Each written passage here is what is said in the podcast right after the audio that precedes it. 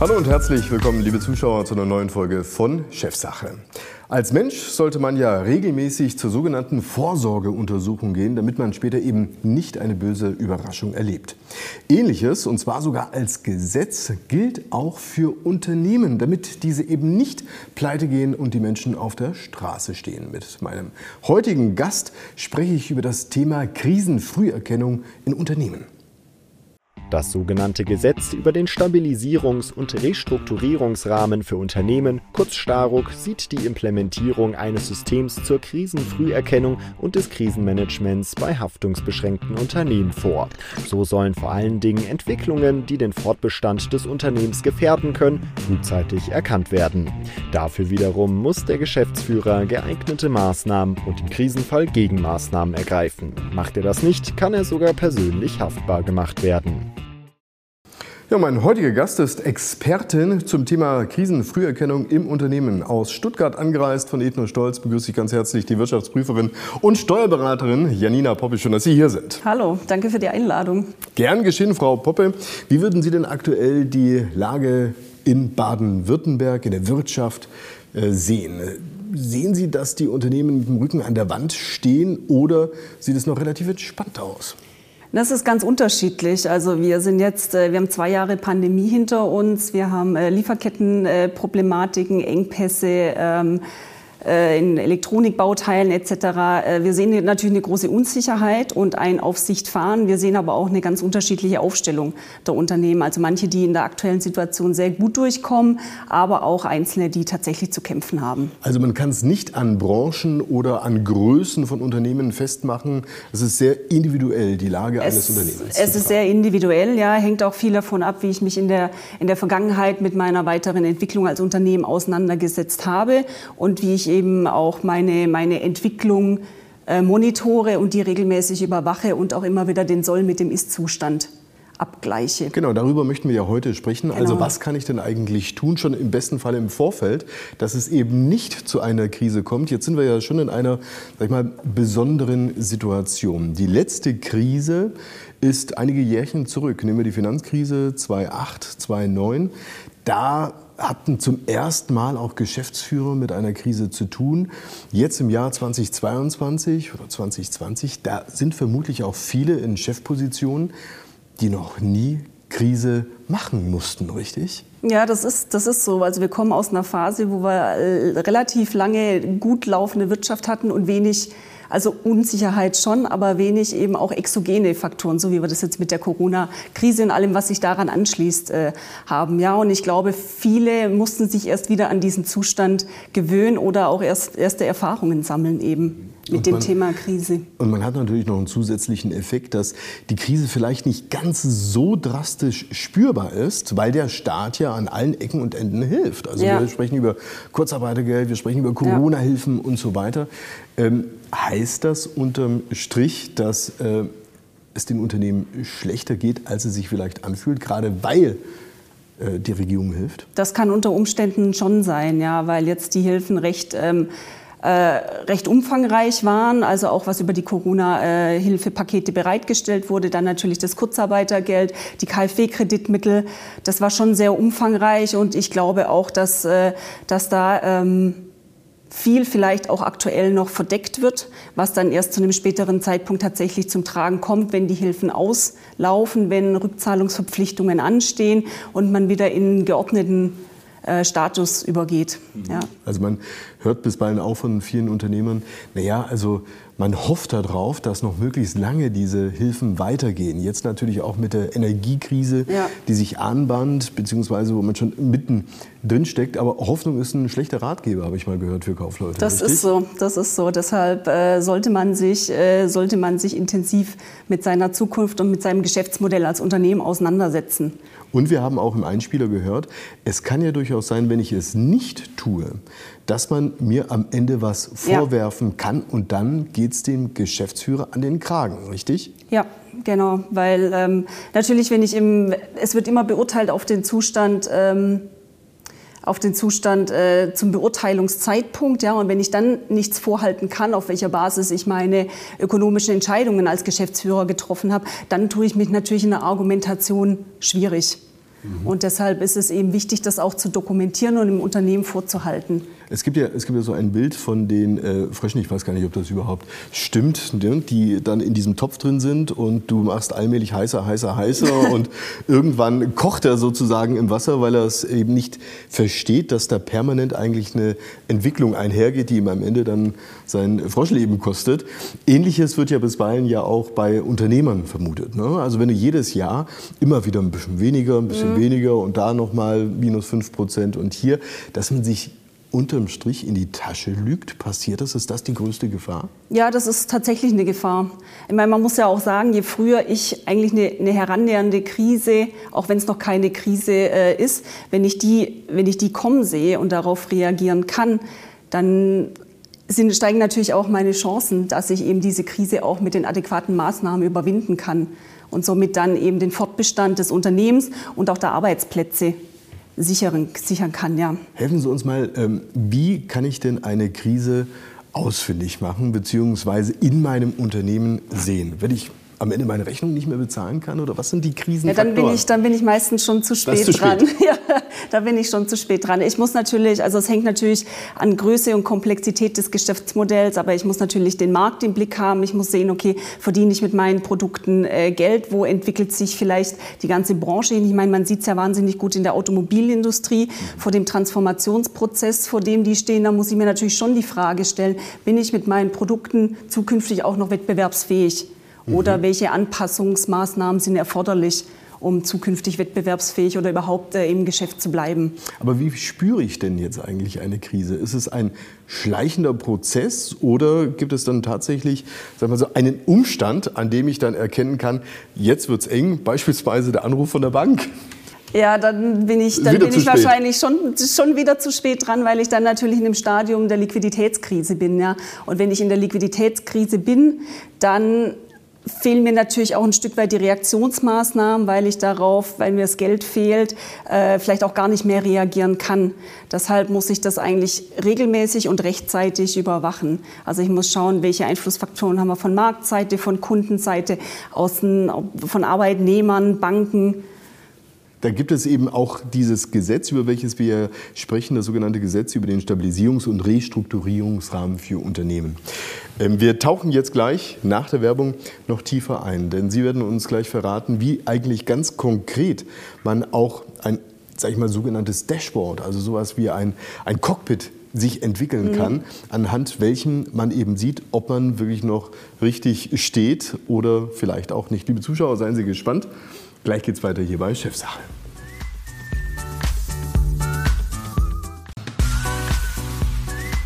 Und damit herzlich willkommen zurück, liebe Zuschauer bei Chefsache. Zu Gast im Studio ist Janina Poppe. Sie ist Expertin zum Thema Krisenfrüherkennung in Unternehmen. Ein unglaublich relevantes Thema, denn aktuell befinden sich viele Unternehmen bereits schon in einer Krise, aber spüren es vielleicht noch nicht richtig, weil sie eben in staatliche Hilfen und so weiter gekommen sind.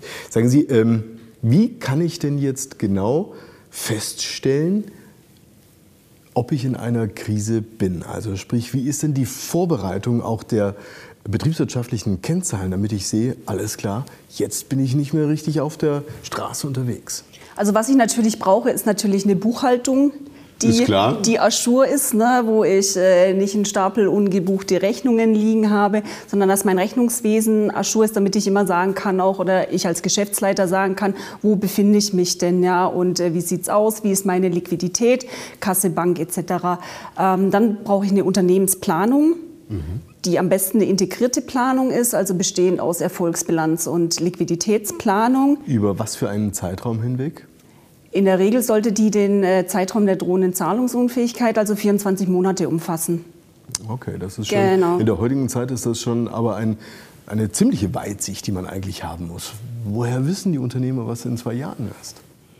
Ja, das ist natürlich schwer zu sehen, weil die Glaskugel, die hat äh, natürlich keiner bei sich stehen. Aber ich muss natürlich über geeignete Prämissen und Annahmen die wahrscheinlichste Entwicklung absehen können. Und ich muss natürlich auch in den iterativen Prozess einsteigen. Das heißt, ich muss in regelmäßigen Zeitabständen eben die soll mit den äh, ist eingetretenen Entwicklungen mit den mit den soll Entwicklungen abgleichen und dann eben sehen, okay, welche Erkenntnisse kann ich gegebenenfalls daraus gewinnen und wie kann ich das dann nach vorne projizieren, ja. Ich kann mir vorstellen, dass äh, für viele Unternehmer letztendlich der Blick auf die berühmte G&V, ne, Gewinn- und Verlustrechnung, sozusagen ja, das Kapitel ist, welches am meisten aussagt. Aber da steht halt nicht alles drin, richtig? Nee, denn äh, G&V-Ergebnis ist nicht unmittelbar Cash. genau, also du weißt nicht eigentlich, wie zahlungsfähig dein Unternehmen genau, ist, was reinkommt. Genau, genau. ich kann eine Aussage treffen über die Ertragssituation. Befinde ich mich noch in einem, in einem Stadium, in dem ich positive ähm, Ergebnisüberschüsse erziele oder ähm, eben nicht. Aber sagt natürlich nichts über ähm, die Laufzeiten meiner Debitoren, also mein Forderungsbestand, ob ich vielleicht auch damit rechnen muss, dass ich eine hohe Anzahl oder hohe Anzahl an Aus, Ausfällen habe im Debitorenbereich, der dann dafür sorgt, dass ich eben kein Geld mehr reinbekomme oder nicht in den vereinbarten Fristen. Und das sind eben alles Dinge, die äh, sehe ich nicht aus der G&V und deshalb brauche ich da eine integrierte Planung, die eben dann auch die Bilanz dazu nimmt dann könnte ich ja wahrscheinlich als Unternehmer dazu neigen, dass ich ja an vielen Fronten zu kämpfen habe. Mhm. An Marktfront, Kundenfront, Mitarbeiterfront und so weiter. Und ähm, mit diesem Thema sozusagen eher dann die Buchhaltung betraue und äh, das Controlling sagt, Leute, kümmert ihr euch darum und äh, meldet euch einfach, wenn es zu spät ist. Das ist gefährlich, wenn man so vorgeht, vermutlich. Das ist so, ja, weil letzten Endes äh, als Geschäftsleiter bin ich natürlich immer der, der letztverantwortlich ist und der dann auch in der Haftung steht, sollte es schiefgehen. Was sind denn aus Ihrer Sicht so die wichtigsten Kennzahlen, auf die ich achten sollte, die mir im Prinzip auch schon sehr seismisch fein schon die ersten Anzeichen geben kann, dass es jetzt kritisch werden Das könnte. hängt natürlich immer auch ein Stück weit an der Branche, ja, wie ich Erfolg äh, messe, ja. Aber je nachdem auch, wie weit fortgeschritten ich in der Krise bin, je weiter fortgeschritten ich bin, desto eher würde ich natürlich schauen, da stelle ich sehr stark auf die Liquidität ab. Also wie ist meine Liquiditätssituation heute, wie ist sie in der nächsten Woche, im nächsten Monat etc. Da werde ich das sehr stark über, äh, über, über Geld steuern. Der Gesetzgeber möchte ja, dass man vor allen Dingen vorbereitet ist, dass es im Idealfall ja gar nicht erst dass es gar nicht kommt. zu einer Insolvenz kommt, ja im besten Fall. Wie bereite ich mich denn jetzt vor? Also indem ich möglichst viel auf die Seite lege, also sprich die berühmte Rücklage bilde? Ich glaube, das gehört auch dazu, ja, aber nicht um jeden Preis. Das heißt, warum nicht? Was meinen Sie, nicht um jeden Preis? Also, dass man nicht alles nur aufs Konto legt? Man darf auch nicht alles horten, denn man muss ja auch investieren. Ja? Äh, man darf auch äh, nicht bedingungslos Investitionen, beispielsweise in neue Prozesse, in Maschinenpark etc., äh, kann man ja auch nicht bedingungslos schieben, denn irgendwann werde ich auch daraus nach Wettbewerbsnachteile generieren. Und insofern muss man das schon fein abwägen. Okay, was wäre denn jetzt aus Ihrer Sicht eine clevere Strategie, um jetzt auch sag mal, dem Gesetz zu entsprechen und Maßnahmen zu ergreifen, die mir ja, also am Ende eine, ein möglichst langes Unternehmerleben gewährleisten? Also ich denke, jeder sollte dafür sorgen, dass er eine Unternehmensplanung hat. Ähm, dass die Annahmen oder die Prämissen, die dieser Planung zugrunde liegen, ordnungsgemäß oder dokumentiert sind.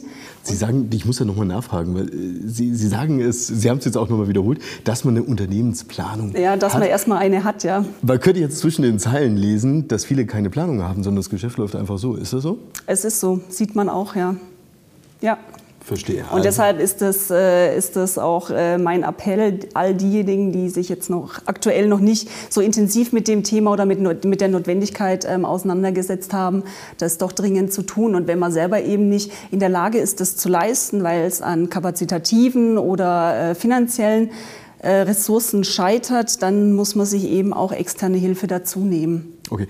Würden Sie das grundsätzlich auch empfehlen, dass man externe Hilfe dazu nimmt, weil manchmal, wir kennen den Spruch, gilt ja der Prophet im eigenen Land sozusagen nichts. Also sprich, wenn der Controller um die Ecke kommt und dem Chef sagt, der natürlich hierarchisch äh, deutlich über ihm steht, ah, passe mal auf, dass er da vielleicht gar nicht gehört wird. Das kann durchaus passieren, ja. Aber jeder, der im Prinzip äh, nicht das Know-how im Unternehmen hat, sowas aufzusetzen, dem sei dringend angeraten, zumindest in dem ursprünglichen oder dem ersten Implementierungsprozess, sich da eben jemanden extern dazuzunehmen, ähm, um dann eben auch, man bekommt ja auch ganz, also mal Eindrücke von außen und reflektiert die Situation anders. Dann bringen die Berater oftmals ein sehr breites äh, Know-how auch mit und Erfahrung, die sie dann eben auch einfließen lassen können. Und das ist auch ein gutes Sparring. Wie aufwendig ist es, ein solches Verfahren umzusetzen? Das ist ja auch dem Unternehmer nicht geholfen, wenn er jetzt noch an anderen Fronten, wie gesagt, noch mal kämpfen muss und dann die Hälfte der Arbeitszeit noch in irgendwelchen Projektgruppen hängen muss, die ihm, was weiß ich, für Szenarien aufzeigen. Ja, ich glaube, darum geht es auch nicht, die Leute da äh, möglichst, äh, möglichst äh, unnötig da auch äh, zu belasten, sondern eben für die Unternehmensgröße und die Komplexität des Geschäftsmodells eben die richtige Größe auch an, an Planungs- und Überwachungsinstrument dann eben zu finden und auch umzusetzen. Sie ähm, haben darüber gesprochen, wie wichtig es ist, eine Planung zu haben. Letztendlich geht ja Planung mit guter Vorbereitung einher. Ja. Und gute Vorbereitung heißt wiederum, dass ich mich eben auch mit Themen auseinandersetze, die irgendwo auch eine gewisse Wahrscheinlichkeit haben. Ja. Was sind das denn beispielsweise für Themen? Dass ich einen großen Kunden verliere oder dass ich in eine Energiekrise reinrutsche? Sind das Szenarien, die ich immer im Hinterkopf haben sollte?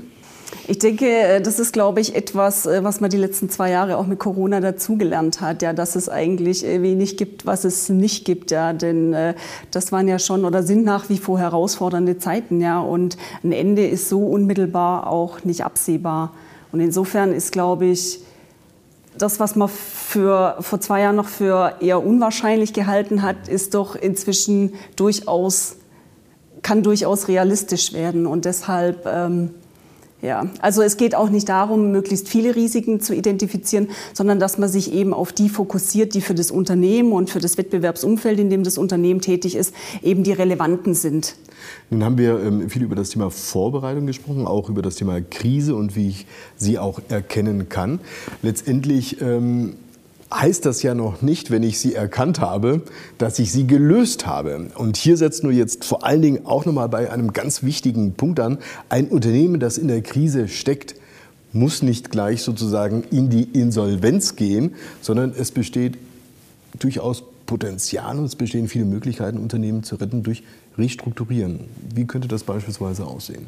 Ja, es ist die Frage, äh, ist die Frage woran es im Unternehmen krankt. Ja, habe ich jetzt Probleme mit meiner Passivseite?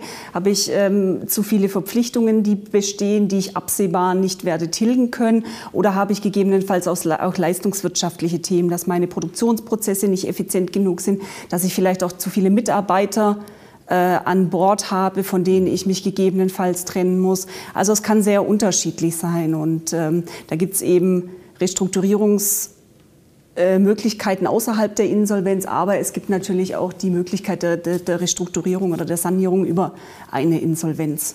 Ein Unternehmen oder ich sage mal so von zehn Unternehmen, die restrukturiert werden, wie viel schaffen es dann auch weiter zu leben? Kann man, kann man da einen Schlüssel ansetzen? Nee, fällt mir jetzt momentan schwer. Ich glaube aber, dass es, äh, dass es äh, wahrscheinlich mehr sein werden als die Hälfte, die man tatsächlich auch. Also die Chance ist auf jeden Fall gegeben, durch ja. Restrukturierungsmaßnahmen sich ähm, dann ja. doch wieder zu bewähren und nach vorne zu schauen. Ja. Mm, wenn Sie jetzt mal in die Zukunft schauen, vielleicht mal auf die nächsten 12 oder 24 Monate, ähm, wie schätzen Sie die Lage jetzt bei den Unternehmen ein? Was sollten die zum jetzigen Zeitpunkt tun, damit sie vorbereitet sind, gerade auch vor den aktuellen Geschehnissen, die wir eben tagtäglich auch in den Nachrichten sehen können? Ja, ich glaube, es bringt nur was, fortlaufend die Situation äh, zu beobachten, die zu evaluieren und dann eben Rückschlüsse auf die eigene Leistungsfähigkeit und äh, die Rückkopplung dann zum, zum Geschäftsmodell, zum Markt, äh, zu den Kunden, ähm, eben die zu suchen und eben auch äh, einen engen Kontakt dann mit seinen Kunden und Lieferanten zu pflegen, um dann auch zu sehen, okay, wie ist denn eure Einschätzung oder ähm, um dann wieder Rückschlüsse für sich und gegebenenfalls auch Anpassungsmaßnahmen fürs eigene Unternehmen dann zu identifizieren und auch in die Wege zu leiten. Und haben Sie vielleicht noch so einen persönlichen Tipp, den Sie den Unternehmern mitgeben möchten? Ich könnte mir vorstellen, dass manche vielleicht gar nicht so genau hinschauen wollen oder sich, ja, vielleicht, auch nicht, sich vielleicht nicht eingestehen wollen, dass sie vielleicht tatsächlich mehr oder weniger gescheitert sind es bringt, glaube ich, nichts, die Situation. Also wie gesagt, es ist, es ist besser, früher anzusetzen, sich der Situation zu stellen und äh, mögliche ähm, Bewältigungsstrategien rechtzeitig noch in die Wege zu leiten, um dann auch die Chance zu haben, äh, das Unternehmen fortzuführen. Und natürlich auch, es hängen ja jede Menge Arbeitsplätze in der Regel auch dran, um eben auch ähm, seinen, seinen Arbeitnehmern gegenüber äh, in der Hinsicht dann fair zu sein. Ja eben dann das unter, unternommen zu haben. Ja. Wenn das nicht mal ein äh, klares Schlusswort ist. Herzlichen Dank, Frau Poppe, für diese Einschätzung, die Sie uns heute gegeben haben zum Thema Krisenfrüherkennung in Unternehmen. Das Gesetz über den Stabilisierungs- und Restrukturierungsrahmen von Unternehmen, kurz Staruk, für diejenigen unter Ihnen, die vielleicht das Ganze mal nachrecherchieren wollen, also feuerfrei. In dem Sinne einen schönen Abend, danke für Ihr Interesse und bis bald wieder hier bei Chefsache. Tschüss.